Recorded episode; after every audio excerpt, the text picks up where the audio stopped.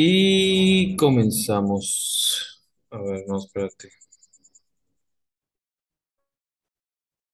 Ok, eh, bueno, pues mucho, mucho gusto en saludar a toda la gente que nos escucha. Gracias por escucharnos, por eh, compartir este espacio que es de nosotros y es de ustedes. Hoy es una noche del 7 de octubre del 2022 en la que estamos grabando esto. Saludamos a nuestro coanfitrión Edgar Espino Lacaro. ¿Cómo estás? Buenas noches, amigo. Como siempre, un verdadero placer estar compartiendo estas, estos espacios de, de reflexión, de bohemia, de, de ir a ningún lugar. ¿Tú Como cómo estás, diría, amigo? muy bien, amigo, como diría el Wherever Tomorrow hace unos años cuando era esperado su video de cada viernes en YouTube, estoy orgasmeado de estar aquí. Estoy orgasmeado de estar aquí. ¿Te has preguntado cuántos orgasmos tenemos a lo largo de nuestra vida los seres humanos? Yo creo que no habría, no habría una cantidad específica. Es correcto. No hay una cantidad específica. Hay quienes tienen muchos orgasmos. Los que más tienen son los sacerdotes. ¿Por qué te metes con fibras sensibles? Acabamos de perder el 50% de nuestra gente. Acabo de perder el 50% de audiencia. Sí, porque mi mamá va a dejar de escuchar el podcast después de esto. Exactamente. A lo mejor y puede ser un orgasmo literario, ¿no? O sea, el, el equiparable a sentirte muy bien haciendo algo y decirle orgasmo solo por mencionar una expresión que denote muchísimo placer, como por ejemplo leer un libro espectacular. ¿Qué has estado leyendo, amigo? Yo estoy, la verdad, hay dos programas que no hemos subido, que ahí están en mi computadora y no los he subido, que hay que subirlos. Y este hoy lo voy a subir. Entonces, ya luego voy a subir los otros dos que se grabaron hace unos meses. ¿Qué has hecho todo este tiempo, amigo? Cuéntame. Yo tengo ahí, la verdad, tengo alrededor de mí dos libros que me han estado, bueno, uno me ha estado moviendo el cerebro así de una manera muy loca y, creo que eso va a ser el tema que voy a proponerte para hoy. Este, pero cuéntame antes qué has hecho. Pues en realidad, Mau, como siempre, como, como hace muchos años, como desde hace muchos años, eh, estudiar, leer, eh, pasarme los, ratos, los pocos ratos libres que, que podemos eh, tener en una vida ajetreada de, de trabajo, en la vida, en la vida Godín. Últimamente he estado leyendo un, un texto precisamente que se llama La Profecía del Vaticano, es un libro que no es de mis favoritos, voy a ser sincero, lo estoy terminando porque, porque lego, porque no, no voy a dejar un libro a medias, pero tiene un enfoque un tanto curioso en el sentido de tratar de desvirtuar algo que está desvirtuado desde hace muchísimos años, desde la Edad Media pero que a fin de cuentas al día de hoy siguen existiendo defensores de. ¿Y qué es, es su, ¿cómo? qué es que se desvirtúa? Precisamente de- se desvirtúa la religión católica como tal. Ok. Se habla de una mafia completa, de el sentido aprovechar el momento, eh, aprovechar que la gente está, está dormida, eh, adormeciéndola un poco más para generar este, este futuro perfecto hacia los objetivos que tiene la, la religión como tal, sin importar eh, técnicamente el, el desastre o las, sí, las desgracias a fin de cuentas de lo que pudiera esto causar, ¿no? Y es algo muy curioso porque también últimamente te, te comentaba por, por, por mensajes, por, por llamadas, que, que han dado en un mood así medio más reflexivo, eh, en, un mood en el que a veces estoy un tanto eh, hacia abajo y empiezo a comparar cómo nosotros mismos también nos desvirtuamos en, en muchos momentos, como si fuéramos una religión. ¿Cómo se llama el libro, amigo? Se llama La Profecía del Vaticano. Correcto. ¿Y, y por qué lo compraste o, o lo agarraste para leer? O sea, ¿cómo, cómo llegaste a él? La verdad es que es muy curioso porque estaba paseándome en una de, en una visita fugaz a, a una librería y estaba en oferta. Estaba en oferta, estaba a precio especial, leí eh, la contraportada, me pareció algo interesante, sabes que soy eh, un tanto afecto a lo que es histórico y me pareció bastante, bastante interesante cómo mencionan a un personaje histórico, al Papa Juan veinticuatro que tenía como que, ¿cómo te explico? tenía sospechas de que lo querían matar y a través de su, de su idea de, de- de ese miedo, empieza a generar ciertas, eh, empieza a tomar ciertas decisiones en relación al manejo de la religión que van llevando cada vez más a un problema general, a un problema mundial, por lo que, por lo que, por lo que dice, prácticamente hasta su muerte, que no he llegado ahí. Ok, correcto, correcto. Pues oye, muy interesante. De hecho, yo me compré igual uno en las, en las, en la parte de las ofertas hace unos meses que se llama El cristianismo olvidado. Este, y, y, y está muy padre, ¿no? Este, de las cosas rescatables que dice ese libro, uno es, una, una es que habla de que, pues es como un viaje de, de, de un, de un este, historiador, filósofo, un académico, ¿no? Que, que anda en busca de, de la fe, ¿no? O sea, no, no tanto como que una fe para él, sino del significado de la fe, o sea, como que tratar de desmenuzar ese concepto y indagar sobre las diferentes múltiples religiones que existen, ¿no? La iglesia ortodoxa, la iglesia católica, la iglesia budista, ¿no? Bueno, no es una iglesia, sino la filosofía budista, este, y varios, este, va- varias fuentes de, de espiritualidad. Evidentemente el libro pues se aboca mucho, mucho más al, al- bueno, específicamente al cristianismo, ¿no? Pero él sí hace como que ciertas menciones de, de esas otras doctrinas y, y- y llega a un punto en el que pues narra su experiencia, ¿no? Con rabinos y, y con ministros de diferentes disciplinas cristianas y en, en su narrativa pues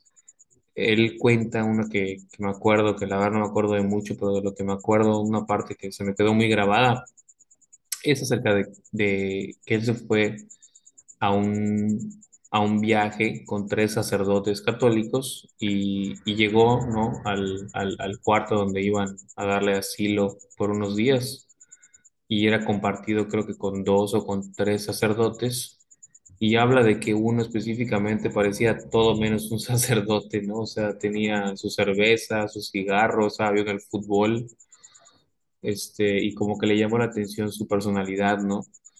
Y él estuvo dando unas conferencias a, a diferentes adeptos a, a esa parte de la, de la iglesia, ¿no? O sea, era como una iglesia que tenía, no sé si un, ¿cómo se llama? Donde les dan clases a los, a los curas, un, Seminario. un seminario, este, y, y- y él pues es, es un escritor reconocido, ¿no? Y el, el caso es que, bueno, él platica con los sacerdotes y el que más le llamó la atención es este que te digo que no parecía un sacerdote, ¿no? Que incluso se veía medio neuras, ¿no? Así como que no parecía una persona espiritual, un guía espiritual. ¿ok? Y, él como que tiene, eh, tiene como una, una, una intriga de su personalidad, ¿no? Como que, como que ya una vez que lo conoció, se le, se le presentó la curiosidad de conocerlo, porque cuando estaba él dando su conferencia, este sacerdote que no parecía sacerdote le hizo una, un comentario bastante acertado, ¿no? Sobre como que compaginaba con sus ideas. Y el caso es que después de, unas, de unos encuentros logra eh, eh, entablar una plática con él y el, sacerdote le cuenta que, que más allá de la liturgia, ¿no? O sea, más allá de los actos eh, simbólicos que son, pues, digamos, como que la fuente principal del catolicismo, ¿no? El comerte la hostia, la- las, las fiestas, ¿no? Los, los sacramentos, ¿no? O sea, como que el, el catolicismo está muy envuelto o, o es muy, es muy o sea, lo más fuerte es, es, es ese tipo de, de actos, ¿no? Como que mucho protocolo, por decirlo de una forma, ¿no? Tal vez lo estoy regando ahí porque no soy académico en ese tema, pero bueno. Y yo le llamaría rituales. los rituales, exactamente, exactamente, la liturgia, ¿no? Y este sacerdote, pues, era un misionero, ¿no? O sea, en, algún tiempo fue misionero, estuvo in- intentando eh, evangelizar eh, diferentes culturas, este, pues, no sectaristas, sino de otro tipo de, de, vida espiritual, ¿no? Eh, en, una tribu de África estuvo un tiempo, pero dice que fue al revés. O sea, que en vez de él, o sea, en vez de él compartir el catolicismo o su fe, que pues para él es su verdad, es la verdadera fe, la única fe, la del Dios de la Biblia, ¿no? Jehová. Pues resulta que los, los de la tribu le terminaron enseñando a él una profundidad de tener un contacto más cercano con, con Dios, ¿no? Que a lo mejor y para ellos se llamaba de otra manera, pero que tenían ahí ciertos actos también que, que implicaban muchas cosas, ¿no? Y tocan el tema de la castidad, que en el, en el, en la Biblia el apóstol Pablo, en un versículo de uno de sus miles de, bueno, de sus no miles, pero de sus tantas cartas que escribió a los Efesios, a los Hebreos, a los Gálatas, a, todas las iglesias que se fueron disipando, donde se fue disipando el cristianismo. El apóstol Pablo dice que quien pueda tener una esposa, quien, quien, o sea, quien, quien no pueda aguantarse las ganas literal, que tenga una esposa, y el que pueda aguantarse las ganas, que se dedique a las cosas de Dios. Y creo que ese es uno de los fundamentos bíblicos eh, más representativos de, del por qué los sacerdotes son, son castos, ¿no? O hacen un voto de castidad. Y en este caso, en la religión, bueno, en la, en la tribu africana, los, los cazadores tenían un tiempo eh, cuando empezaba la cacería en la mañana y como que la época de caza, ¿no? En donde seleccionaban al cazador más fuerte, pero obligatoriamente ese caza- cazador tendría que estar en un periodo de abstinencia sexual porque creían fielmente o creen, porque creo que todavía existe la tribu, que la, que la abstinencia es definitivamente una acumulación de poder. O sea, que, que te, que te, que te mantiene en un contacto más fuerte con la naturaleza, con el creador, con la creación, y, eso se puede dilapidar en, obviamente, una mejor fortuna para, para la cacería, ¿no? Que es al fin y al cabo el, el, el, el acto por el cual ellos consiguen su alimento, ¿no? O sea, y este, y que en la mañana, de primer día, del primer día de la caza, eh, este cazador que te comento en ayunas, en, en, en, este, en abstinencia, se pone enfrente de un león o de un rinoceronte y lo- se pone tú a tú sin armas y que los dos animales, o sea, e- esos animales, bueno, eh, me imagino que en momentos separados, ¿no? No es como que lo ataquen al mismo tiempo un león y un rinoceronte, estaría cabrón. Sí, sí, sí. Eh, Este, que corren hacia él y todo indica que se lo van a comer y que lo van a matar y que solamente lo olfatean y se van, ¿no? Y, y a partir de ahí ya luego, como que de alguna forma le piden permiso, ¿no? A- a- al, al creador de tomar parte de su creación para alimentarse, ¿no? O sea, está muy, muy chingón, la verdad me gustó mucho ese, Es de lo que más me acuerdo. A lo mejor ya le distorsioné el significado o el sentido porque lo leí hace meses, pero, pero se me hizo muy padre, ¿no? O sea, como de alguna forma eh, como que se sale un poco del, del, del- de la rigurosidad, ¿no? De la rigidez de, de muchas personas que se vuelven fanáticas, ¿no? Sin, sin el afán de ofender a nadie y, y como que únicamente creen que lo que ellos piensan es lo que es la ver- la única verdad, no lo correcto. Y que pues todos, todos sabemos que pues el tema de Dios es subjetivo, es una interpretación, ¿no? Según la cultura, según la época en la que hayas vivido, ¿no? O sea, es, es un tema delicado que no, no es fácil de, explicar para, para mantenerte como que a- al, al, al, al punto neutral pero que sí es cierto, ¿no? O sea, definitivamente la iglesia católica o cualquier iglesia, la ortodoxa, la judía, la presbiteriana, los protestantes y todas sus miles de corrientes, los mormones, pues tienden, ¿no? A, a crear una, una información en común, ¿no? Es una, una ficción colectiva, intersubjetiva, que, de alguna forma pues hace unas, unas redes de pensamiento que se van arraigando con arquitectura, con pintura, con música, se acompañan, ¿no? Y eso es muy común en el en la conducta del ser humano, ¿no? No solamente en religiones, sino también en ideologías de género, en los derechos humanos, en la ley, ¿no? Son ficciones intersubjetivas que mantienen esa colectividad que ha logrado que el ser humano sea la cabeza de la cadena alimenticia, ¿no? El progreso, la ciencia, el conocimiento ha venido de esas conexiones intersubjetivas. Y precisamente lo que mencionas, Mau, me lleva a dos reflexiones, dos reflexiones importantes que justamente ahorita eh, que, que mencionas todo esto, me, me, resuenan un poco en la cabeza. Esta parte de la castidad, digo, hablando biológicamente, el ser humano eh, tiende a tener esa, esa necesidad eh, sexual. Sin embargo, considero también que parte de, llamémosle el desahogo de esos deseos sexuales, también nos llevan a un estado de relajación en el que evidentemente la parte física reposa y eso, haciendo eh, mención de, de- de esta tribu que, que mencionabas, pues yo considero que tanto como espiritualmente, aún en la manera física, en la manera biológica, tiene mucho sentido. Porque una persona que ha estado en abstinencia eh, de diferentes cosas en relación a la parte de, lo físico, de la energía, eh, pues va a tener mejores resultados en relación a su, a su rendimiento. Y lo podemos observar un poco en la parte de los Juegos Olímpicos, cuando se realizan estas, estas justas deportivas, en las que uno de los mandatos, uno de, la- de las solicitudes, digo, que muy probablemente se, se, pasan por alto, porque pues a fin de cuentas somos seres humanos, pero uno de los, de los, eh, de los consejos más recurrentes para los deportistas de alto rendimiento es precisamente eso, evitar sostener relaciones sexuales o encuentros sexuales con alguna persona justo antes de competir.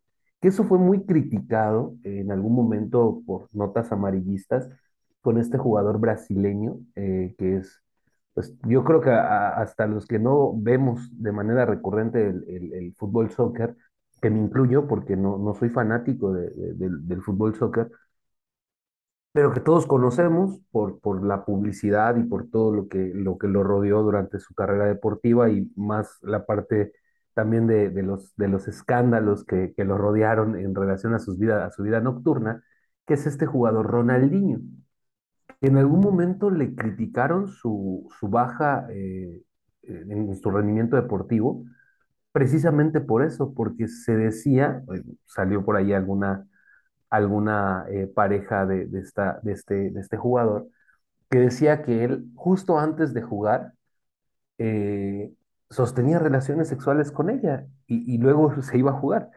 Y, y yo decía, ¿no? Desde un punto de vista curioso, tal vez un poco gracioso, el hecho de que pues es entendible entonces por qué cada vez que jugaba estaba sonriendo, ¿no? Porque pues evidentemente había tenido una, liberación de tensión, como quieras verlo, que tal vez en el aspecto físico lo hacía reducir o lo hacía mermar, pero que a fin de cuentas tenía eh, un, talento nato para, para, para este deporte, ¿no? Y me- se me hace bastante eh, creíble, bastante eh, lógico que sí la parte física funcione, funcione de esta manera, ¿no? Eh, en, el sentido de cómo la, la misma abstinencia va generando también en el cuerpo reacciones biológicas en relación a la energía, por, probablemente en relación a, a la, a la fuerza física, al- a la tensión del cuerpo, eh, a la fuerza, al poco desgaste, porque pues, técnicamente eh, realizar un, un acto sexual también conlleva un desgaste físico. Y, y se me hace bastante curioso, es, es bastante curiosa esta parte que mencionas, ¿no? Hablando de, de la primera, de la primera reflexión.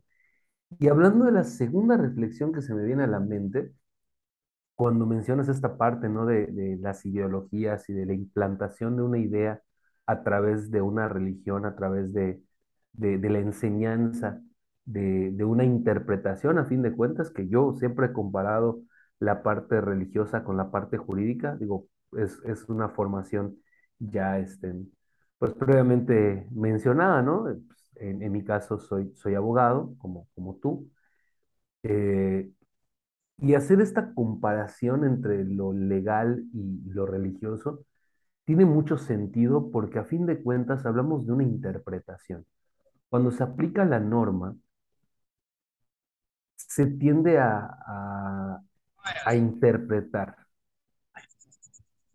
se tiende a, a interpretar el texto, el texto de la ley y a través de la interpretación de la ley vamos a darle un sentido, vamos a darle una credibilidad a lo que está escrito.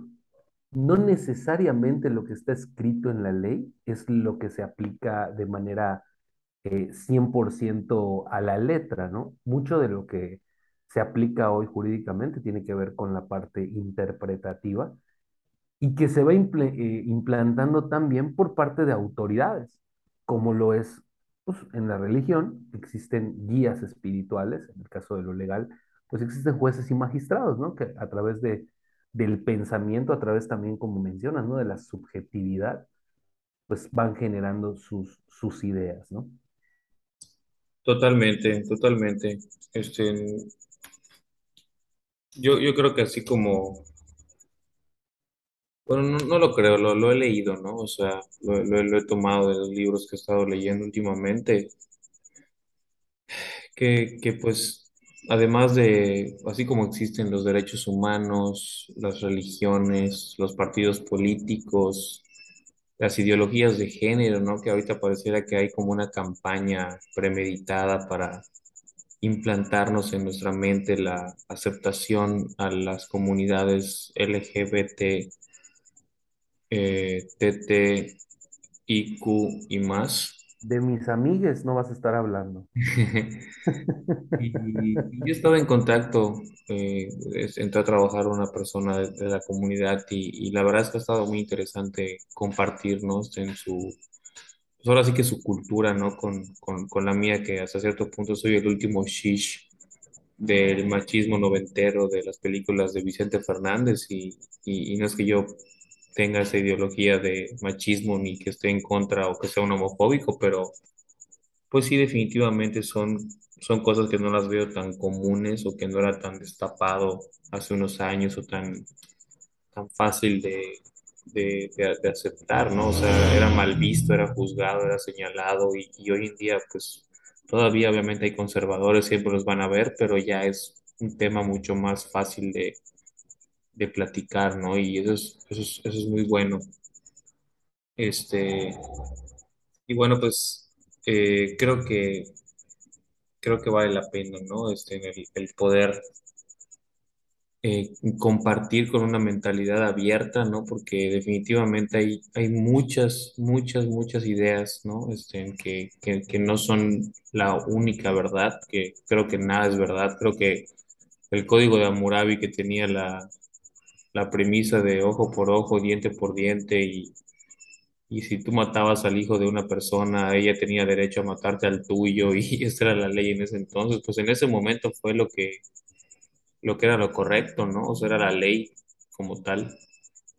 Y, y hoy en día, pues no, no veríamos eso como algo correcto, nos, nos espanta solo el hecho de pensarlo, ¿no? Que te puedan permitir hacer eso, aunque tal vez sí, sí se nos dé la idea cuando pasara algo así en contra de alguien, pues la venganza, ¿no? Pero, pero creo que sí es, es, es una gran curiosidad, ¿no? O sea, es, un tema muy interesante cómo, cómo logramos compartir ciertas ideas y las volvemos una doctrina, una ideología, ¿no? Una, una, una entidad su- subjetiva, colectiva que, que logra que defiendas una made- una, una- un pedazo de tela con tres colores y que te hacen tener identidad, ¿no? Como mexicano, como inglés, como japonés, y te vas a la guerra y te matan por ella, cabrón, ¿no? O sea, qué, qué interesante y qué, qué estúpido a la vez, ¿no?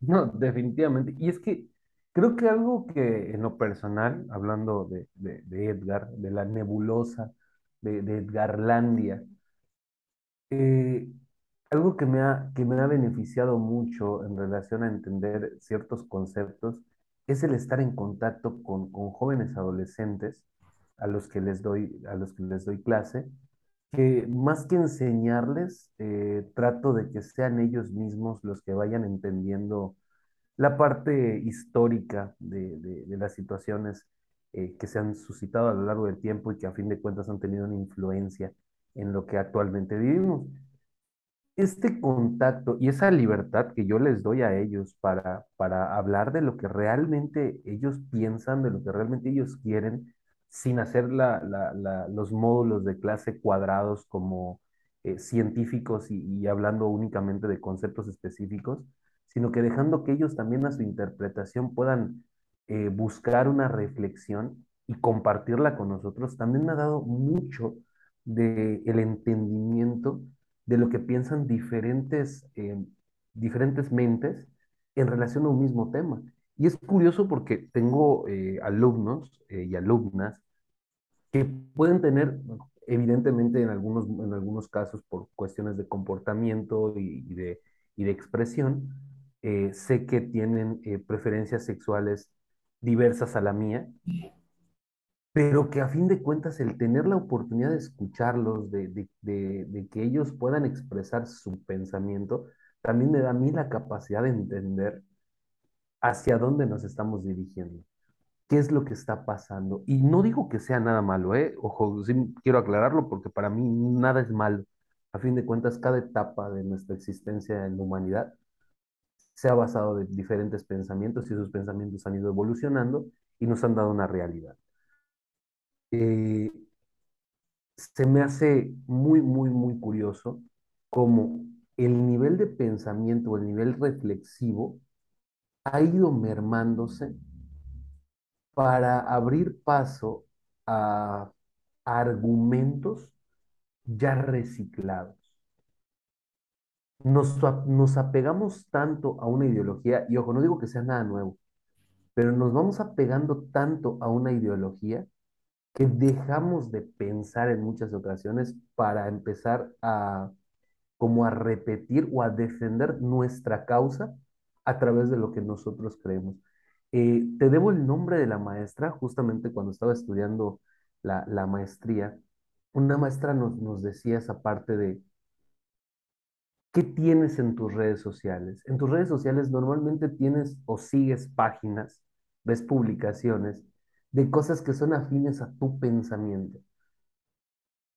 Y eso beneficia, te beneficia a ti en el estar seguro y en el generar tus argumentos en relación a lo que piensas. Pero nos cuesta mucho trabajo tener en nuestras redes, seguir páginas que tengan pensamientos contrarios a nosotros, que puede ser aún más beneficioso. Porque al tener pensamientos encontrados, también vamos a tener la posibilidad de poner en una balanza lo que pensamos y a través de eso generar una certeza o ponerlo en duda. Exactamente. Es, Es esa, es, es, es que es, es, es algo, no sé cómo decirlo, esa característica es la que nos tiene como estamos, tanto para bien como para mal, esa capacidad de razonamiento, esa, ese milagro de, de- la inteligencia humana que, que se fue exponencialmente muy rápido y, y estamos en, en una época en la que ya con un Siri pon la música, Alexa apaga la luz, pues logras cosas que no mames, si se lo muestras a una persona de hace 50 años, o sea, no se la creería, ¿no? Yo creo. Y a su vez, pues una devastación descomunal de los recursos naturales, ¿no? Una sobreexplotación de, de los recursos minerales, naturales, que también, pues, de alguna forma paralela a ese desarrollo intelectual, estamos creando un apocalipsis su- superficial, materialista, capitalista y, y todo este tema, ¿no? Casi como la religión católica o la ortodoxa o la budista, son conexiones intersubjetivas de ficciones que no son reales, no son objetivas, no son, no las puedes tocar. Eh, lo mismo pasa con el capitalismo, el marxismo, el socialismo, ¿no? O sea, todo esto que pues para algunos es eh, como que una de las posturas de estas, la, la única real, la única válida. Y, creo que ese es el, el- el gran conflicto, ¿no? Que, que son millones de personas conviviendo en un determinado espacio y converger a la misma, al mismo sentido está muy complejo. Y por lo mismo, pues existe un Estado que, que rige, que gobierna, que controla, ¿no? Con, con autoridad y, y que también es una misma ficción, también él, o sea, no existe, pero existe, está cabrón, o sea, El denominado bien común. exacto, sí, sí, sí, o sea, sí, sí, yo, yo, y, y yo he tenido mucho conflicto con eso porque tengo una rebeldía intrínseca, natural, ¿no? O sea, si por mí fuera, andarías, bueno, ando sin licencia, el coche hasta ahorita tiene apenas una tarjeta de circulación, cero apegado a la norma y, y soy abogado, ¿no? Es, es una paradoja de mi vida, pero es la realidad, ¿no? O sea, soy la persona más ilegal que existe A la Secretaría de Seguridad Pública le gusta tu comentario. y trabajo de, y trabajo de abogado, ¿no? O sea, y mi trabajo pues trato de hacerlo lo más, lo más justo posible, ¿no? Oye, amigo, queda un minuto. Este, se está por cortar esta cosa. Creo que podemos salir y crear una nueva, ¿no? Ahí le corto este pedacito. Va, va, va, El late. va. Pero no sé si se pueda volver a grabar en el Zoom y que no se borre la otra que se guardó, porque creo que se guardan con el día y la, y la fecha. Entonces, déjame, Checa si le puedes cambiar el nombre a ver si de esa manera se puede, no, sí, no se sobrescribe. cambiarle el nombre a esta y crear otra. Dame unos minutos. Va, va, va. Vale.